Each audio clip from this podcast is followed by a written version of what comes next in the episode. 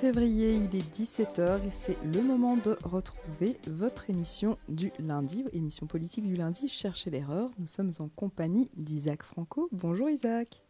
Bonjour Asley, bonjour à tous ceux qui nous écoutent et merci de partager avec moi cette heure.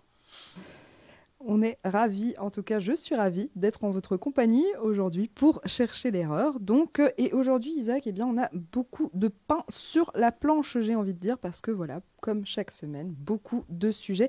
À commencer peut-être par la guerre en Ukraine, ça fait presque un an, le 24 février, vendredi, ça fera un an euh, depuis l'invasion russe en Ukraine. Et qu'est-ce qu'on note ce, lundi? On note une visite surprise hein, du président américain Joe Biden en Ukraine. Il y a rencontré évidemment son homologue ukrainien Volodymyr Zelensky. Alors, que, que penser finalement, Isaac, de, cette visite? Bah, euh, Penser que ça rentre dans le cadre du soutien américain à, à, l'Ukraine, du reste du monde occidental, renouveler ce soutien, assurer Zelensky et le peuple ukrainien que l'Occident est toujours derrière. Après presque un an. Euh, à dater de l'invasion de l'Ukraine par euh, les forces russes. Ça ne veut pas dire pour autant que la guerre a commencé euh, il y a un an. La guerre, elle a commencé bien, bien, bien avant et on a un peu tendance à l'oublier. Euh, le 24 février 2022, c'est la date d'intervention de la Fédération de Russie dans la guerre en Ukraine. Mais cette guerre en Ukraine, elle préexistait le 24 février 2022. En réalité, elle a commencé pratiquement en 2014. Oui, avec euh, l'annexion de la Crimée et puis euh, tout ce qui s'en est suivi dans le Donbass, une guerre à bas bruit, on a envie de dire. mais euh, et avant, ça a commencé aussi avec le coup de Maïdan, lorsque, lorsque Yanukovych a été remplacé par, pro, par un pro-occidental Poroshenko. et puis, il y a eu une guerre pas larvée des forces ukrainiennes contre les séparatistes, c'est comme ça qu'on les appelle, en tout cas en Ukraine, les séparatistes du, du Donbass. Euh, une guerre qui a duré euh, au moins sept ans, une guerre extrêmement cruelle, dont personne ne s'occupait d'ailleurs jusqu'au moment où la Russie est intervenue euh, le 24 février 2022. Mais jusque-là, c'est une guerre qui a fait une quinzaine de milliers de morts. Personne n'en parlait. Et c'était les forces ukrainiennes qui s'en prenaient aux populations russophones et russophiles du Donbass. D'ailleurs, c'est le prétexte qu'a invoqué le président Poutine pour intervenir, pour venir au secours de ces populations russophiles. Mhm. Joe Biden en Ukraine euh, n'a cessé de saluer la résilience mhm. ukrainienne. On, s'y attendait, Isaac, à une telle résistance de la part de, l'armée ukrainienne, des troupes ukrainiennes face, euh, face aux troupes de Vladimir Poutine Non, la résilience et la résistance du peuple ukrainien sont, sont remarquables, sont absolument remarquables. Je pense que personne ne se doutait que euh, la capacité de résistance des Ukrainiens soit aussi, euh, soit aussi forte, mais elle n'aurait pas été possible naturellement sans le soutien des États-Unis d'abord et du reste euh, du monde occidental et de l'Europe. Je veux dire, ce sont par dizaines de milliards de dollars, je crois même une centaine de milliards de dollars qui ont été mis au service de l'Ukraine sous forme sous forme d'aide d'armement. Donc cette résistance, elle est permise d'abord par le courage du peuple ukrainien, par les soldats ukrainiens qui sont au front, mais euh, elle n'aurait pas été possible sans le soutien occidental. Euh, maintenant, la question qui se pose, c'est de savoir euh, combien de temps peut durer cette guerre et comment peut-elle se terminer. parce que si, si chacun des belligérants campe sur des positions maximalistes, mhm. on n'en sortira pas. Si on continue occidentaux à promettre à l'Ukraine une victoire totale sur la, sur la Russie, il faut s'entendre sur les mots. Ça veut dire quoi, victoire totale? Est-ce qu'on entend par là que euh, ce que les Occidentaux veulent, c'est euh, que le dernier soldat russe évacue l'Ukraine, en ce compris le Donbass et plus encore la Crimée? Cette guerre ne se terminera jamais parce que pour Moscou, il est impensable, tout simplement impensable, euh, que cette invasion de l'Ukraine ne porte pas pour la Russie le bénéfice de euh, la Crimée et du Donbass. Donc, militairement, cette, guerre n'a pas de solution. N'a pas de solution. Euh, il y a un moment ou un autre où il faudra qu'on appelle les deux belligérants aux négociations. Le problème, c'est que on, raconte aux Ukrainiens euh, l'idée que euh, la victoire peut être totale, et la victoire totale, euh, cela sous-entend eh bien qu'il n'y a plus de Russes en, Ukraine, mm. et que l'intégrité du territoire ukrainien doit être restaurée pleinement. Cela sous-entend que la Crimée doit redevenir sous souveraineté ukrainienne, que le Donbass la même chose.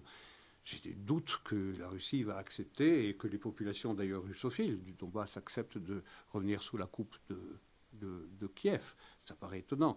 Quant à la Crimée, ça paraît tout à fait impossible que euh, la Russie accepte de, ne pas revendiquer une souveraineté reconnue par l'ensemble de la communauté internationale. Donc tôt ou tard, et il faut espérer que c'est plus tôt que tard, euh, eh qu'on en vienne à, discuter et qu'on en vienne à des concessions. Parce que, je veux dire, les Ukrainiens n'ont pas les moyens de gagner cette guerre telle qu'ils l'entendent dans leurs termes maximalistes. Ils n'ont pas les moyens, quelle que soit l'aide occidentale, sauf si les Occidentaux se mêlaient directement, c'est-à-dire en envoyant eux-mêmes des troupes et en envoyant des avions, ce qui euh, provoquerait un, risque de conflagration mondiale. Donc, compte tenu de la situation actuelle, on ne voit pas comment cela peut se terminer hors négociation et hors concession euh, territoriale. Je ne vois vraiment pas. Euh, et il faut aussi savoir que si le but de guerre des, euh, Occidentaux, c'est un changement de régime à Moscou, il faut savoir que Vladimir Poutine, quoi qu'on pense du personnage, et euh, Dieu sait qu'on peut beaucoup en penser de mal, euh, je veux dire, c'est encore le personnage le moins infréquentable qu'il y a dans le paysage politique russe. Vous avez des personnages qui sont à sa droite, à son extrême droite, infiniment plus dangereux encore.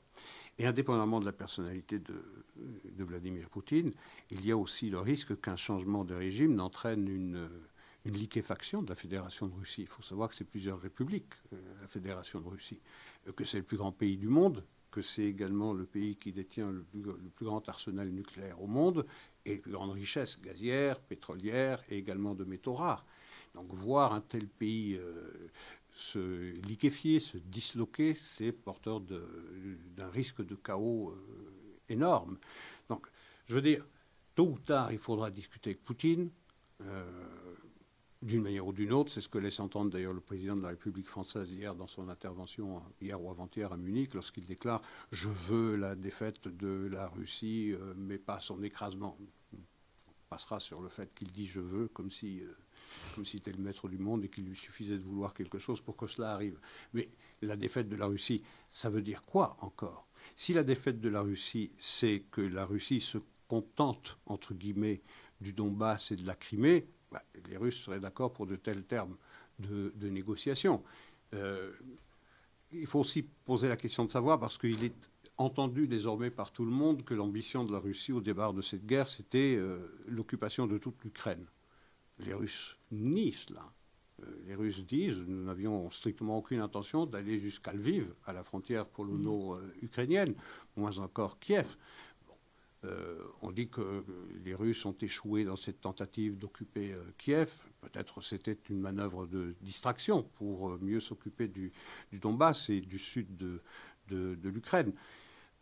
Encore une fois, il faut sortir de ces positions maximalistes les, Russes ne sortiront pas de ce conflit s'ils n'ont pas satisfaction territoriale sur l'Ukraine, euh, sur, la Crimée et sur le, Donbass.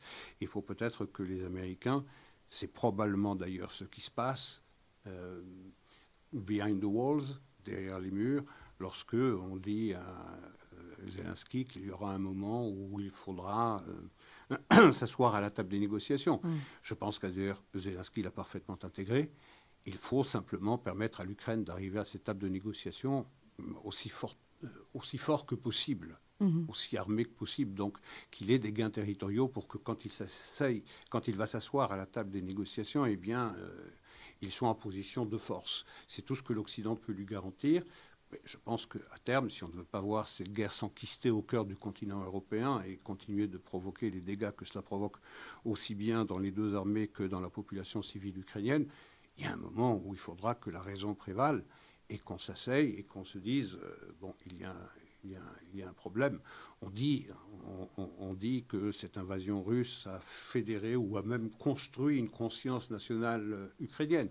C'est vrai, c'est vrai, mais c'est pas tout à fait vrai non plus, parce que, euh, à l'est du pays, eh cette conscience nationale euh, ukrainienne, est fortement contestée par les populations russophiles, qui ont de tout temps penché vers Moscou, alors que les populations à l'ouest de l'Ukraine ont toujours pensé vers, euh, vers l'Occident. Mhm. Donc il y a un moment où il faudra discuter, il y a un moment où il faudra que la raison prévale. C'est malheureusement pas le cas. Pour l'instant, c'est le bruit des armes qui l'emporte. espérons que très rapidement, eh bien, la raison va, obliger chacun des belligérants à considérer les choses avec euh, réalisme et avec la conscience que personne ne pourra résoudre ce conflit sur un plan militaire.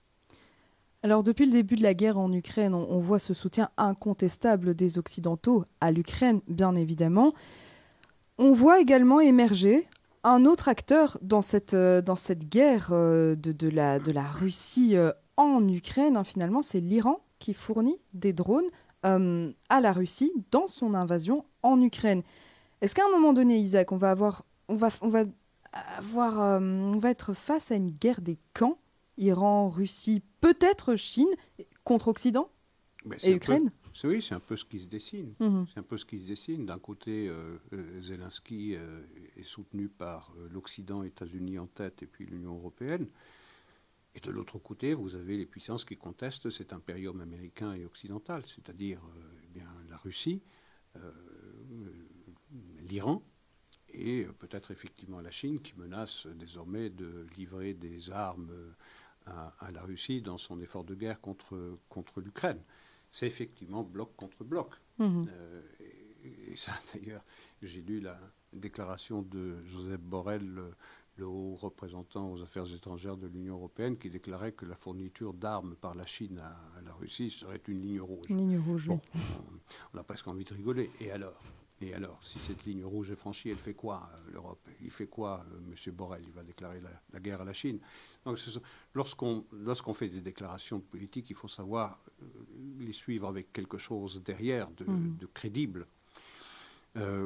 mais effectivement, ces blocs contre, contre bloc. Cette guerre, en, cette guerre en Ukraine aurait pu être évitable, elle aurait dû être évitée si on avait entendu aussi les récriminations russes et on avait aussi entendu les, euh, eh bien, les, souffrances dans lesquelles ont été versées les populations russophiles à l'est de, de l'Ukraine. Cette guerre aurait pu et dû être évitée et on aurait de cette façon évité le rapprochement euh, entre la Russie et la Chine.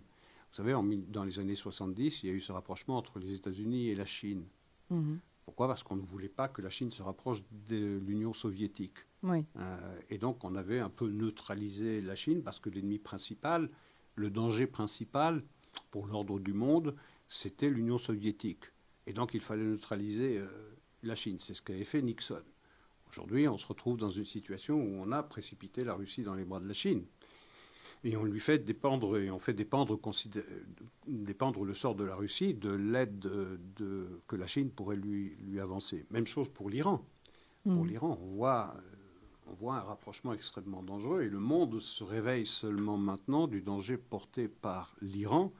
Vous savez, tout le temps que l'Iran ne fournissait pas des armes et des drones à, à la Russie, je veux dire, les, euh, les, les craintes euh, exprimées par Israël quant au projet éradicationniste de l'Iran à l'égard de, de l'État juif, on s'en fichait complètement. Ça n'avait pas beaucoup d'intérêt. On continuait de négocier avec l'Iran. et l'accord euh, pour euh, l'accord nucléaire iranien. iranien. On l'a fait le 14 juillet 2015 et depuis l'arrivée au pouvoir de Joe Biden, son administration n'a eu de cesse d'essayer de rétablir cet accord qu'avait dénoncé son prédécesseur Donald Trump ça n'est qu'au moment où euh, euh, la Russie euh, a reçu des armes de l'Iran qu'on s'est dit bah, peut-être que l'Iran est mhm. un danger pas seulement pour Israël, mais pour, pour, pour l'Occident dans son intégralité.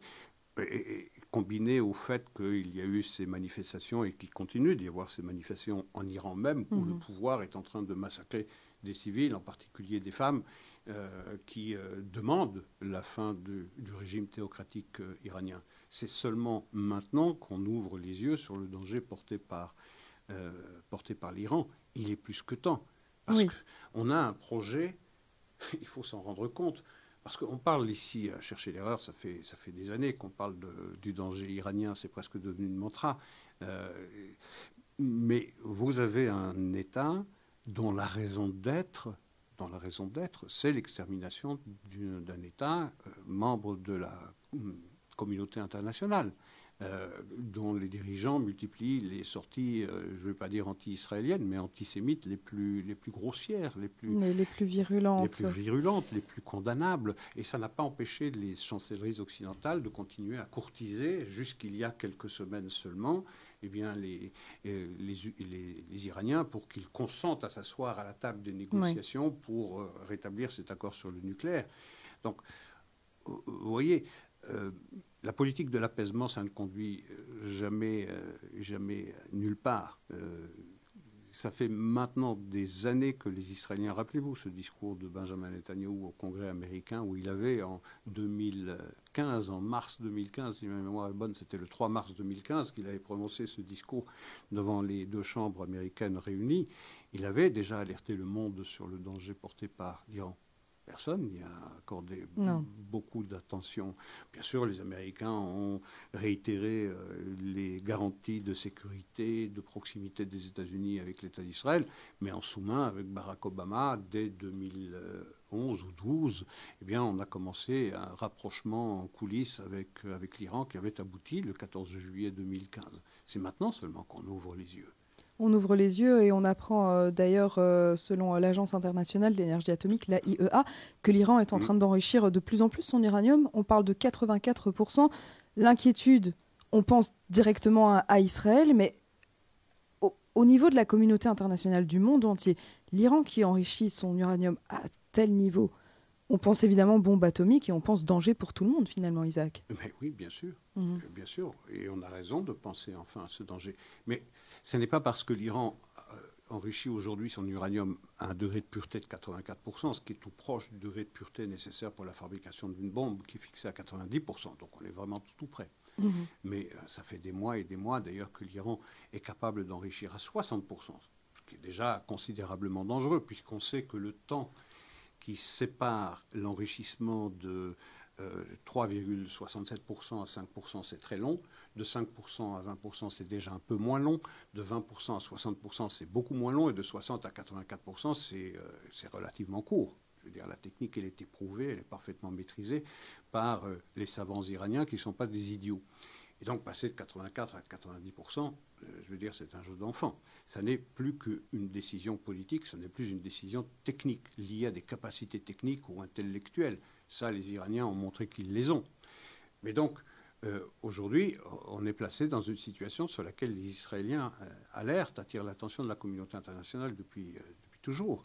Et l'agence internationale pour l'énergie atomique, Raphaël Grossi, maintenant alerte la communauté internationale. Attention, c'est 84%, et il dit d'ailleurs qu'ils ont assez de, matériaux d'uranium enrichi suffisant pour fabriquer plusieurs bombes atomiques, plusieurs bombes atomiques.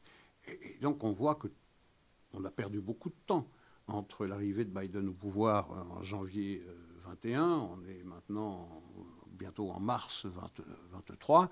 Eh tout ce temps où les Américains ont cherché à courtiser les Iraniens, les Iraniens en ont profité pour, euh, pour avancer. Et ils ont avancé considérablement. Donc ce danger, il est, euh, il est, extrêmement, il est extrêmement important. Et, ce que j'entends, par exemple, un haut fonctionnaire de l'administration américaine disait que tout le temps que l'Iran fournit des armes à la Russie, on ne pourra pas revenir à l'accord sur le nucléaire. Ce qui veut dire que du moment que l'Iran cesse de fournir des armes à la Russie, on pourrait recommencer à en discuter. Vous imaginez, on n'a pas encore pris conscience de cela.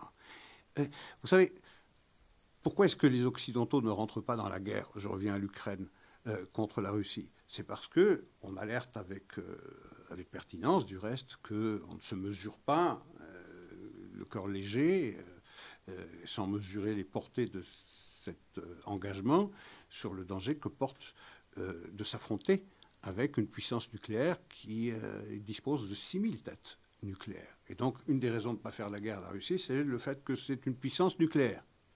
je veux dire, tout ce qu'on a fait pendant ce temps, depuis 2012-13, où on a commencé à, se rapprocher des Iraniens et à conclure cet accord euh, scélérat sur euh, l'accord nucléaire, eh bien, on a rapproché l'Iran du statut d'État du seuil et même de puissance nucléaire. Ce qui veut dire que demain, lorsque l'Iran deviendra s'il le devient une puissance nucléaire, on dira on ne se mesure pas à l'Iran parce que c'est une puissance nucléaire. Et tout le temps qu'il n'était pas, on n'a pas fait, on ne s'est pas mesuré. Donc on se rapproche d'un moment où on risque d'avoir un, autre feu qui s'allumera euh, sur la carte du monde. Ce sera le moment où les Israéliens décideront qu'il est minuit moins une et que si on veut vraiment empêcher les Iraniens de, de maîtriser l'arme atomique, je ne parle pas du processus d'enrichissement et même de la construction d'une arme atomique, mais euh, si, on est moins une, euh, je veux dire, les Israéliens n'auront pas d'autre choix que de passer, de passer à l'acte. L'offensive, effectivement. Ah Et l'Iran, c'est l'ennemi juré, on le sait, d'Israël. Il réitère ses, ses, déclarations. C'est pas l'Iran qui est l'ennemi juré d'Israël, c'est Israël, qui est l'ennemi juré de l'Iran, effectivement. C'est pas la même chose, parce que euh, la civilisation iranienne est une énorme, une très très grande civilisation d'une extraordinaire richesse, et on le voit d'ailleurs. Tout à fait. Euh, vous savez, le programme nucléaire iranien, c'est un programme domestique. Donc c'est fait par le génie domestique du peuple iranien et de ses savants. À l'inverse, par exemple, du programme nucléaire irakien, qui était un programme euh, euh, d'importation, qui était fait par des, ingénieurs étrangers. Euh, ce programme nucléaire iranien, comme toute l'industrie de l'armement iranienne, c'est un, un engagement, c'est des réalisations domestiques par le génie du peuple iranien le génie maléfique en l'occurrence, puisqu'il est euh, dirigé par un, gouvernement euh, euh, théocratique. Mais le peuple iranien, les Israéliens ne le voient pas du tout comme, comme un ennemi, que du contraire. Mais justement, pour, pour contrer l'Iran et ce régime iranien, voilà, Benjamin Netanyahou, le Premier ministre israélien, a fait une récente déclaration euh, en parlant justement de lutter contre le régime des ayatollahs en Iran. Et il a évoqué un, rapprochement avec euh, l'Arabie saoudite. Pour reprendre les mots de, de Netanyahou, il a déclaré Israël s'approche d'un statut quantique dans ses relations avec l'Arabie saoudite. Donc ce, rapprochement, Isaac, il est important euh, dans la lutte contre le régime iranien. Est-ce qu'on peut penser que l'Arabie saoudite pourrait rejoindre bientôt les accords Abraham? Alors, penser que euh, l'Arabie saoudite rejoindra les accords Abraham, oui, on peut l'assurer. Maintenant, la question, c'est de savoir quand. Euh, mais effectivement, plus euh, la menace iranienne est perçue par ceux que l'Iran menace, et l'Arabie saoudite est en première ligne, toute première ligne, ne fût-ce que parce que c'est le chiisme contre le sunnisme, que l'Arabie saoudite est gardienne des villes saintes de la Mecque et de Médine, et qu'il y a une contestation sur la suprématie au sein de l'islam entre le chiisme et le sunnisme. Ben, il est, certain que plus cette menace iranienne est perçue par, euh, par l'Arabie saoudite, comme elle a été perçue d'ailleurs par les Émirats arabes unis, par le Bahreïn euh, auparavant, évident que l'Arabie saoudite euh, trouvera de plus en plus de raisons de normaliser ses relations avec Israël. Quand est-ce que ça arrivera? De façon officielle Ça, je ne le sais pas. Je ne pense pas que ça arrivera tout le temps que le roi Salman est, de ce monde. Il est très âgé, mais du moment que euh, prendra officiellement à la tête de l'Arabie saoudite euh, Mohamed bin Saban, MBS, ce rapprochement pourrait devenir pourrait être officialisé relativement rapidement. Mais cela n'empêche pas que, en coulisses, les négociations, les discussions entre Israéliens et Saoudiens avancent à grands pas. On parle beaucoup de sécurité, on parle beaucoup de menaces iraniennes. C'est un des effets euh, favorables de la menace iranienne, c'est qu'elle fabrique cette menace des rapprochements qui auraient été impensables si cette menace n'existait pas. Vous savez, le meilleur ennemi, mon ennemi, l'ennemi de mon ennemi, c'est mon ami. C'est un, peu ça hein, qui se passe euh, ici. C'est que les Iraniens, comme les, pardon, les Saoudiens, comme les Israéliens et les Émiratis avant, de la même manière, ressentent cette menace euh, iranienne comme une menace existentielle. Et donc, ça fabrique ce rapprochement. Et effectivement, s'il y a une normalisation des relations avec Israël, quand il y aura une, normalisation des relations euh, euh, qu'elle soit officieuse ou officielle n'a pas beaucoup euh, d'importance.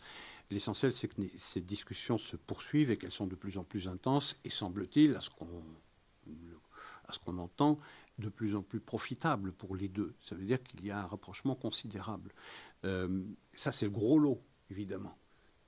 c'est le gros lot, parce qu'à partir du moment où vous avez l'Arabie saoudite qui rejoint les accords Abraham, qui étaient déjà des accords historiques d'une portée colossale, je veux dire littéralement historique, et qui est le legs du président Trump et du Premier ministre israélien en exercice, Benjamin Netanyahu, c'est évident que ça change la, carte du monde, ça change la donne complètement, effectivement, parce que euh, l'Arabie saoudite qui normalise ses relations avec Israël, euh, c'est l'acceptation du monde arabe de la place d'Israël dans la région, qui ne serait plus contestée.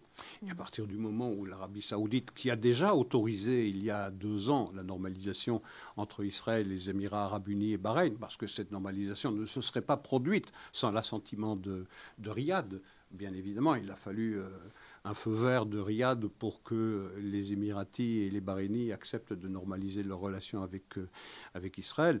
Mais ça change, ça change, effectivement, ça change effectivement tout, l'acceptation d'Israël dans, la région, et donc la résolution du conflit israélo-arabe pour peut-être aboutir, in fine, à la résolution du conflit israélo-palestinien, puisque cette normalisation avec les Arabes aura permis de contourner, euh, de contourner le veto palestinien dont ceux-ci disposaient jusqu'aux accords Abraham.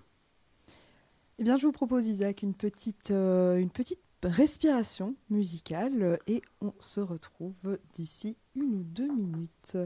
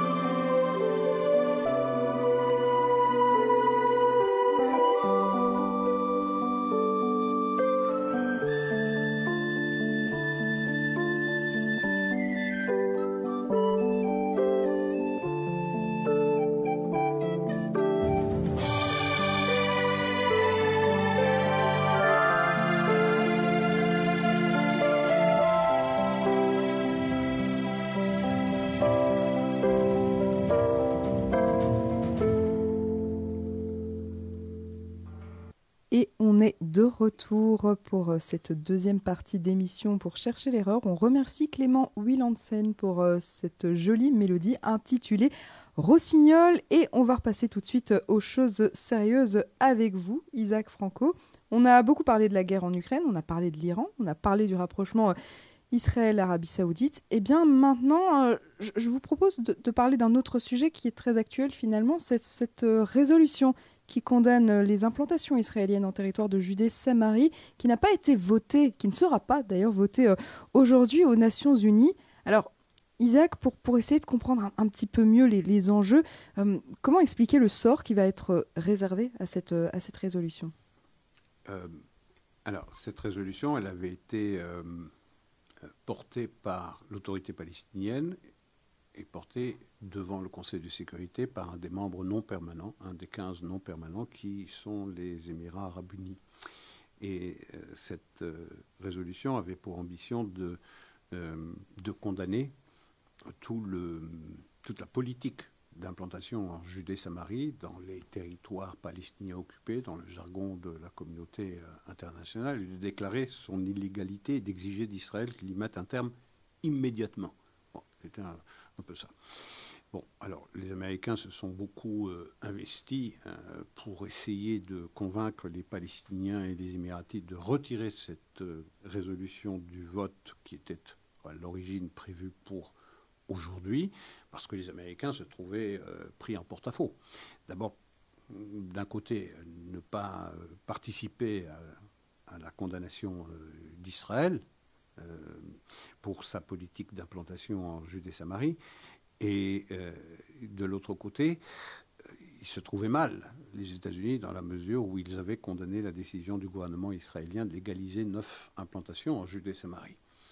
Euh, à partir du moment où vous condamnez la légitimation ou la légalisation de ces neuf implantations, vous devez, une fois que cette résolution elle est présentée, vous votez pour cette résolution. Et donc, pour échapper à cette espèce de, de situation inconfortable, les États-Unis ont tout fait pour, euh, eh convaincre les Palestiniens et les Émiratis de la retirer du vote et de se contenter d'un statement, d'une déclaration de principe qui euh, dénonce la politique d'implantation euh, d'Israël. Ce qui a été fait d'ailleurs aujourd'hui pendant la pause musicale, je, regardais, euh, je regardais le site des journaux israéliens et qui disait que les États-Unis soutiennent un statement, donc une déclaration de principe qui, qui regrette ou qui dénonce, j'ai pas lu l'article, pas eu le temps, qui regrette ou dénonce cette politique d'implantation. Bon, mais il n'y a pas eu de condamnation. Il n'y a pas eu de condamnation du genre de celle qui était intervenue, rappelez-vous, le 23 décembre 2016, avec la résolution 2334 que l'administration américaine dirigeait alors dans ces derniers jours par Barack Obama, avait permis l'adoption en, s'abstenant de, de, voter. Et depuis cette date, donc 23 décembre 2016, euh, par la résolution 2334, toute implantation israélienne au-delà de la ligne verte est qualifiée de illégale. Hmm. Bien. Euh, disons que cette administration Biden euh, n'a pas voulu euh, confirmer ce, genre de résolution ou faire une résolution qui dise un peu la même chose que la 2334. Elle a voulu éviter une condamnation d'Israël. C'est réussi. Elle n'est pas présentée au vote, mais je, lisais avant cette émission que cela n'a pas été obtenu sans concession de la part des Israéliens. Alors ça doit être confirmé parce qu'il y a des rumeurs contradictoires qui sortent de l'administration israélienne. D'un côté, j'entends des rumeurs qui laissent entendre que les Américains ont obtenu des Israéliens qu'ils gèlent euh, la construction dans les implantations israéliennes pendant plusieurs mois, jusqu'à près à la moitié du mois d'avril date à laquelle le mois de Ramadan sera terminé. on sait que le mois de Ramadan est un mois qui est propice à, euh, la violence dans euh, les rues palestiniennes. Et donc, une sorte de promesse tacite des Israéliens qu'ils cesseraient de construire dans les implantations. Euh, et que cela ne toucherait pas les neuf euh, implantations qui ont déjà été euh, légalisées par le gouvernement israélien, mais que ça pourrait toucher 10 000 constructions qui avaient été décidées euh, avant, avant aujourd'hui. Alors je ne sais pas si c'est vrai ou pas, parce qu'un haut fonctionnaire de l'administration israélienne a dit que pas du tout, les Israéliens s'étaient pas engagés à un gel de la construction en échange du retrait de cette résolution et également en échange de la promesse de Mahmoud Abbas euh, d'œuvrer à ce qu'il euh, n'y ait pas d'encouragement et d'incitation à la violence euh, dans les villes sous sa, son officielle autorité disons.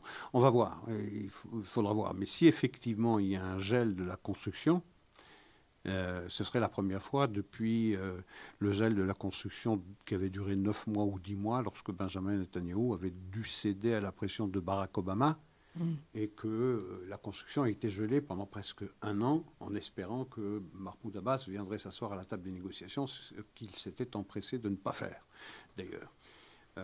donc on verra. en tout cas, il n'y a pas eu de condamnation d'Israël aujourd'hui aux Nations Unies, c'est déjà une bonne chose. De quel prix cela aura été payé par Israël, parce qu'Israël a l'habitude de respecter sa signature ou sa parole. Ça, c'est une chose qu'il faudra voir euh, dans les jours qui viennent, étant entendu que les concessions, entre guillemets, qu'aura faites euh, l'autorité palestinienne ne sont que des mots, puisqu'on sait que cette politique d'incitation à la haine et au mépris des Israéliens est au cœur du conflit et au cœur de la raison d'être de l'autorité palestinienne que l'on présente encore euh, très erronément comme une organisation euh, modérée. Et on imagine, Isaac, que, c'est un sujet que vous suivrez, en tout cas, euh, au cours euh, des, prochaines émissions de Chercher l'erreur. Alors voilà, on a fait, on a fait un tour de, l'actualité internationale, des gros sujets hein, de, de l'actualité internationale et même relatifs à Israël. Là maintenant, je vous propose de rentrer vraiment dans de la pure actualité israélo-israélienne. On va s'attaquer à un gros morceau, c'est cette réforme du système judiciaire. c'est un vaste sujet et ce lundi, eh bien, tandis que les députés à la Knesset s'apprêtaient à voter en première lecture, eh bien, une première partie des éléments de la réforme judiciaire en Israël on a vu d'importantes manifestations qui ont eu lieu notamment devant la Knesset, mais aussi aux abords d'importants axes routiers dans le pays. Les opposants à la réforme parlent de plus en plus d'Israël comme un pays qui risque de ne plus être démocratique. Et de son côté, eh bien, le Premier ministre Benjamin Netanyahu appelle, appelle l'opposition donc au, dialogue. Comment, comment vous analysez cette situation, Isaac, dans le sens où euh, est-ce qu'Israël pourrait ne, plus être un pays démocratique avec cette réforme en, particulier? Euh, alors non, je pense que ce, danger, ce risque n'existe pas. Maintenant, je comprends que l'opposition agite le spectre d'une société israélienne qui cesserait d'être démocratique pour euh, ameuter des, protestants, des, manifestants dans un nombre aussi, euh, dans une quantité aussi importante, parce qu'il faut bien reconnaître que ces manifestations sont extrêmement importantes à Jérusalem, à Tel Aviv, à Haïfa, dans les grandes et petites villes euh, israéliennes. Il y a des, foules importantes qui euh, craignent euh, ce danger, à tort ou à raison, mais leurs craintes ne sont pas toutes infondées. personnellement, je ne crois pas qu'il y ait un danger de la fin de la démocratie, mais il faut entendre ces craintes il faut entendre ces craintes, il faut en tenir compte. Euh, mais vous avez deux conceptions, deux visions opposées sur le rôle de la Cour suprême qui s'affrontent. Vous avez d'un côté les membres de la coalition et tous ceux qui ont voté pour celle-ci. Ça fait quand même 2 400 000 personnes. Hein. quand même hein. euh, la sanction des urnes, la sanction démocratique, parce que la démocratie, c'est d'abord la consultation du peuple et, euh, l'acceptation de, son verdict. Et donc vous avez une coalition en place qui estime que euh, la Cour suprême hum, a, depuis la révolution conservatrice, euh, pardon, judiciaire qui a été menée par l'ancien président de la Cour suprême, Aaron Barak, dispose de pouvoirs exorbitants sans contre-pouvoir. Euh, et qu'en réalité, cette toute puissance de la Cour suprême empêche le corps législatif, c'est-à-dire la Knesset, de, en réalité pouvoir euh, appliquer la politique pour laquelle elle a été élue. Euh, pour le centre et pour euh, la gauche, elle prend conscience que, compte tenu de la démographie israélienne et du fait que, élection après élection, Israël devient un pays de plus en plus marqué à droite, même dans sa jeunesse, dans les 18-24 ans, c'est une exception par rapport aux pays de l'OCDE, vous avez une grande adhésion des jeunes à la droite euh, israélienne. Donc les chances pour le centre et la gauche de revenir au pouvoir par les urnes paraît de plus en plus mince et sera de plus en plus mince au fur et à mesure que cette évolution démographique se confirmera et que le pays, euh, face aux dangers sécuritaires qui le menacent, eh bien, euh, toujours, pendra de plus en plus vers, vers la droite. Donc la, la, possibilité pour la gauche de revenir au pouvoir s'amenuise et elle considère que la seule manière de garder la main sur la chose publique, sur la res publica, c'est de garder la Cour suprême en l'état. C'est-à-dire une Cour suprême qui a la capacité ou qui s'est arrogé le pouvoir de d'invalider des lois prises par le peuple, par ses représentants, c'est-à-dire la Knesset. Le problème dans cette affaire-là, c'est qu'il y a des raisons dans les deux camps. Effectivement, la Cour suprême israélienne jouit de pouvoirs exorbitants.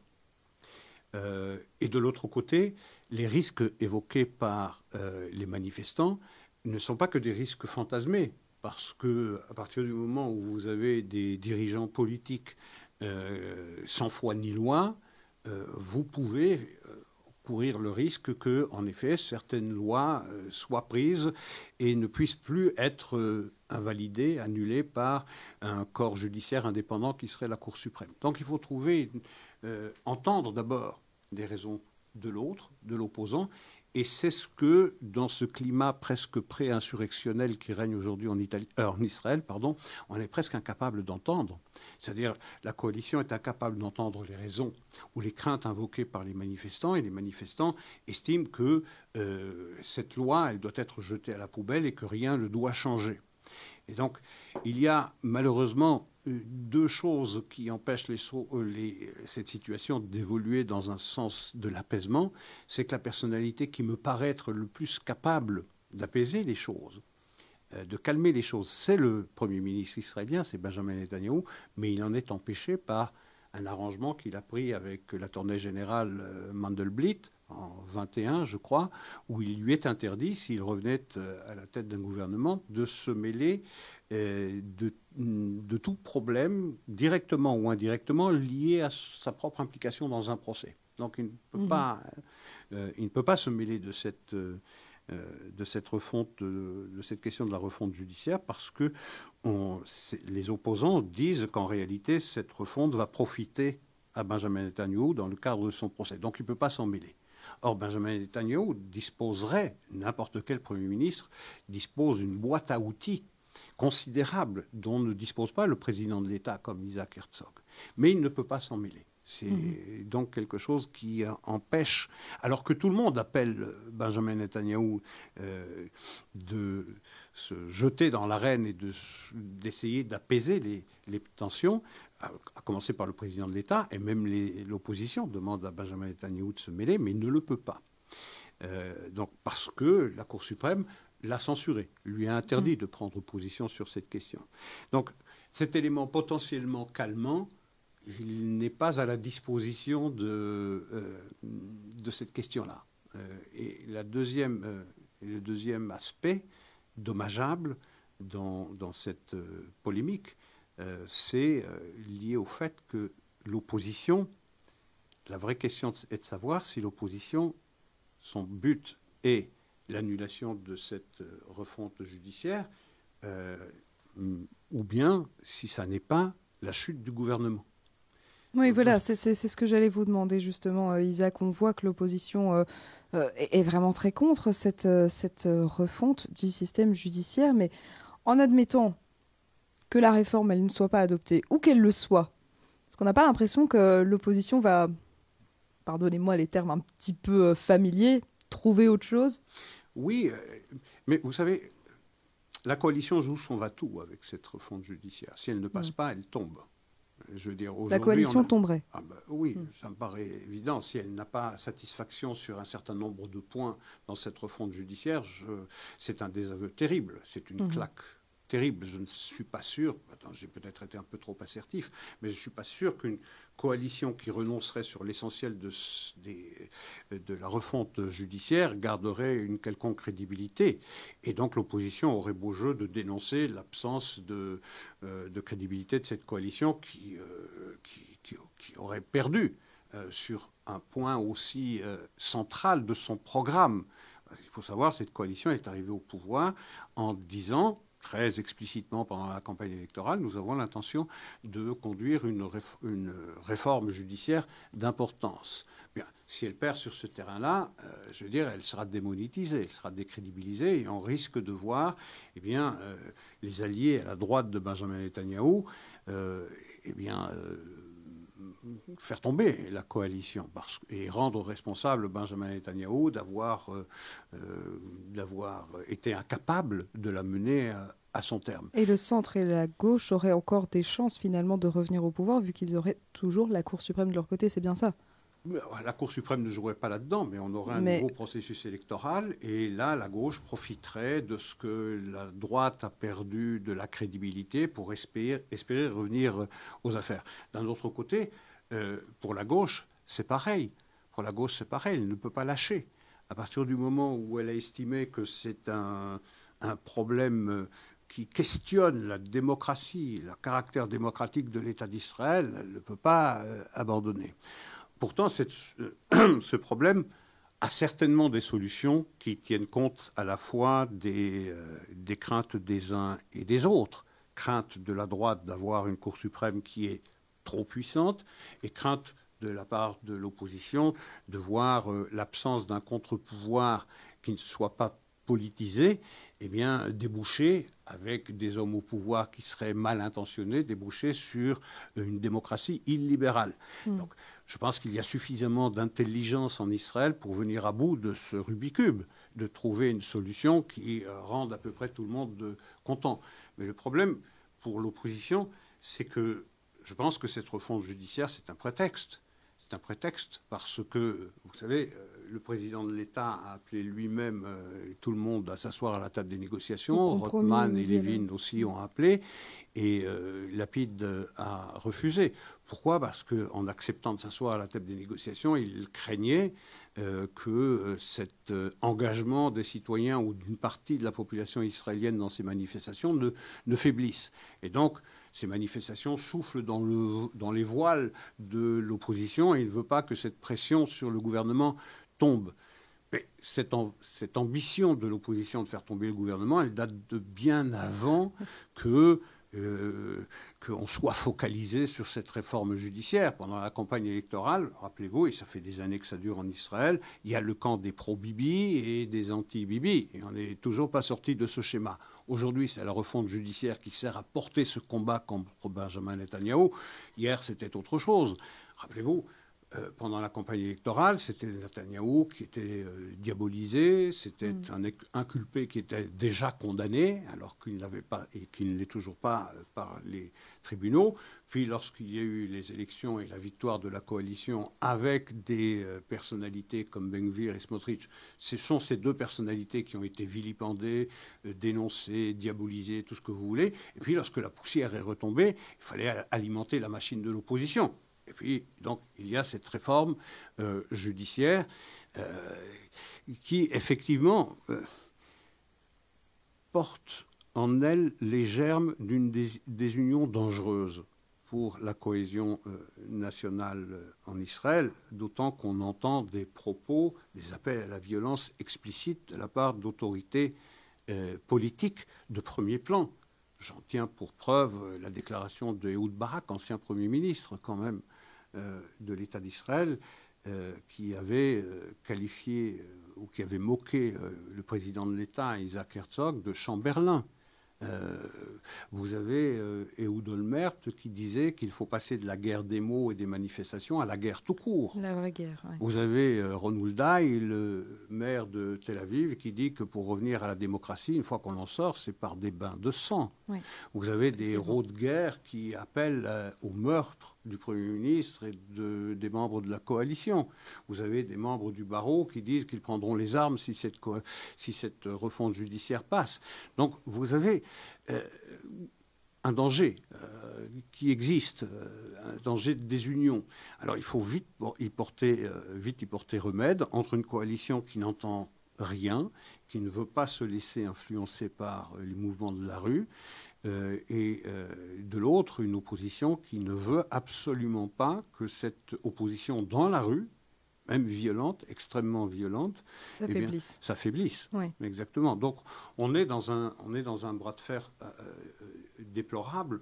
Il faudrait que la raison prévale, mais euh, dans le climat actuel, je ne vois pas très bien comment on pourrait trouver le moyen de faire s'asseoir autour d'une table eh bien, des,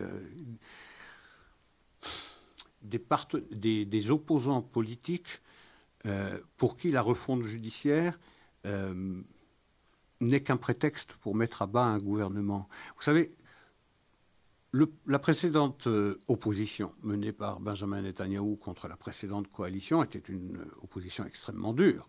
L'ambition de Benjamin Netanyahu contre la précédente coalition, c'était aussi de mettre le gouvernement par terre. Il y a une différence fondamentale quand même. Ce que Benjamin Netanyahu s'est attaqué ou a cultiver cette ambition de mettre à bas le précédent gouvernement dirigé par d'abord Bennett et puis euh, Lapide, de le faire dans l'enceinte du Parlement. Pourquoi? Mm. Parce que la coalition bénéficiait d'une majorité extrêmement étroite, c'était 61 sièges sur les 120. Et donc c'était relativement, relativement, j'insiste, facile. Euh, mais avec une coalition qui dispose aujourd'hui de 64 sièges, Guerre Lapide fait euh, le constat que essayer d'obtenir la fin de la coalition dans la Knesset est impossible, et donc il porte la lutte dans la rue. La rue. là où elle ne devrait pas être, puisque en réalité, ça devrait être au sein même de la Knesset qu'on discute d'un problème qui est important parce que le principe de la refonte judiciaire, il semble être accepté par tout le monde. Je rappelle les déclarations en 2014 de Yair Lapid qui disait lui-même, Yair Lapid qui est en tête de l'opposition aujourd'hui, qui disait lui-même il y a donc 8-9 euh, ans, qui disait le dernier mot en tout état de cause doit toujours revenir à la Knesset, c'est-à-dire au Parlement, aux élus du peuple, et pas à une camarilla ou à une quinzaine de juges qui prétendent en savoir plus. Alors lorsqu'on dit euh, lorsque les États-Unis, parce qu'on a beaucoup parlé de cette intromission des États-Unis dans cette affaire domestique, purement domestique israélienne, sur la refonte judiciaire, c'est la première fois depuis l'existence de l'État d'Israël et les relations américano-israéliennes que les Américains se mêlent d'une affaire intérieure israélienne. Ce n'est pas une question diplomatique, ce n'est pas une question de sécurité, c'est une affaire intérieure. Et les Américains invitent plus, plutôt enjoignent les Israéliens à conduire cette réforme judiciaire avec le souci d'avoir un, consensus ou un accord le plus large possible. Sur le plan du principe, c'est tout à fait normal. Si on veut asseoir durablement cette réforme judiciaire, il faut bénéficier d'un soutien le plus large possible et, aller chercher donc des voix dans l'opposition pour qu'elle s'installe durablement dans la vie euh, politique et judiciaire israélienne. Mais je rappelle que si ma mémoire ne me trompe pas, le 21 novembre 2013, le patron du Sénat américain, Harry Reid, pour mettre fin au filibuster, c'est-à-dire à, l'obstruction du parti opposé, en l'occurrence c'était le Parti républicain, à l'époque il fallait une majorité qualifiée de 3 cinquièmes des sénateurs, c'est-à-dire 60 sénateurs sur 100. Eh bien, ils ont changé à 51, c'est-à-dire à une majorité simple. Euh, je veux dire, on n'a pas estimé qu'il y avait ici un danger pour euh, la démocratie euh, américaine. Et je peux imaginer comment les Américains auraient vécu le fait que des Israéliens disent aux Américains que ce changement eh bien, est un danger pour la démocratie américaine.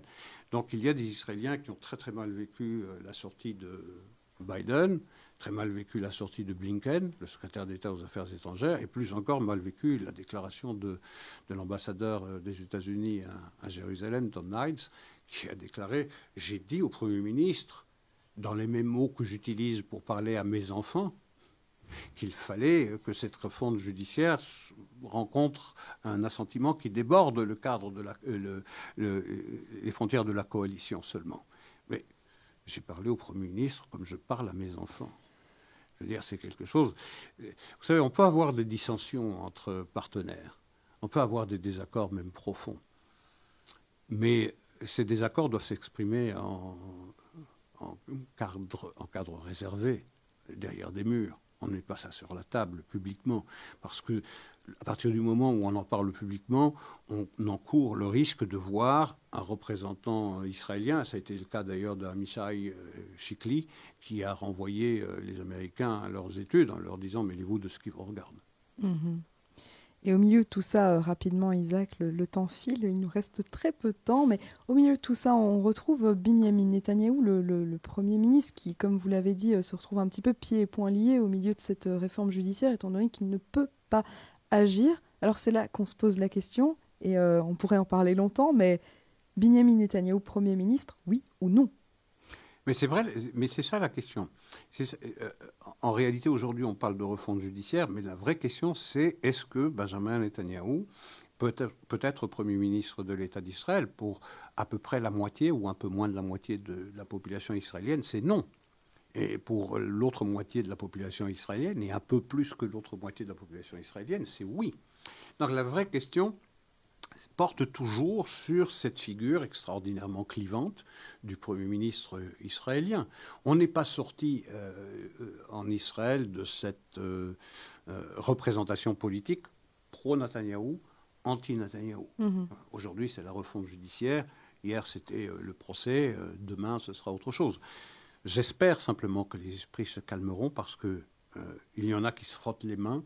Ils se trouvent à Téhéran, ils se trouvent à Ramallah et ils se trouvent euh, euh, chez pratiquement tous les ennemis de l'État de l'État d'Israël qui n'a vraiment pas besoin de ça aujourd'hui.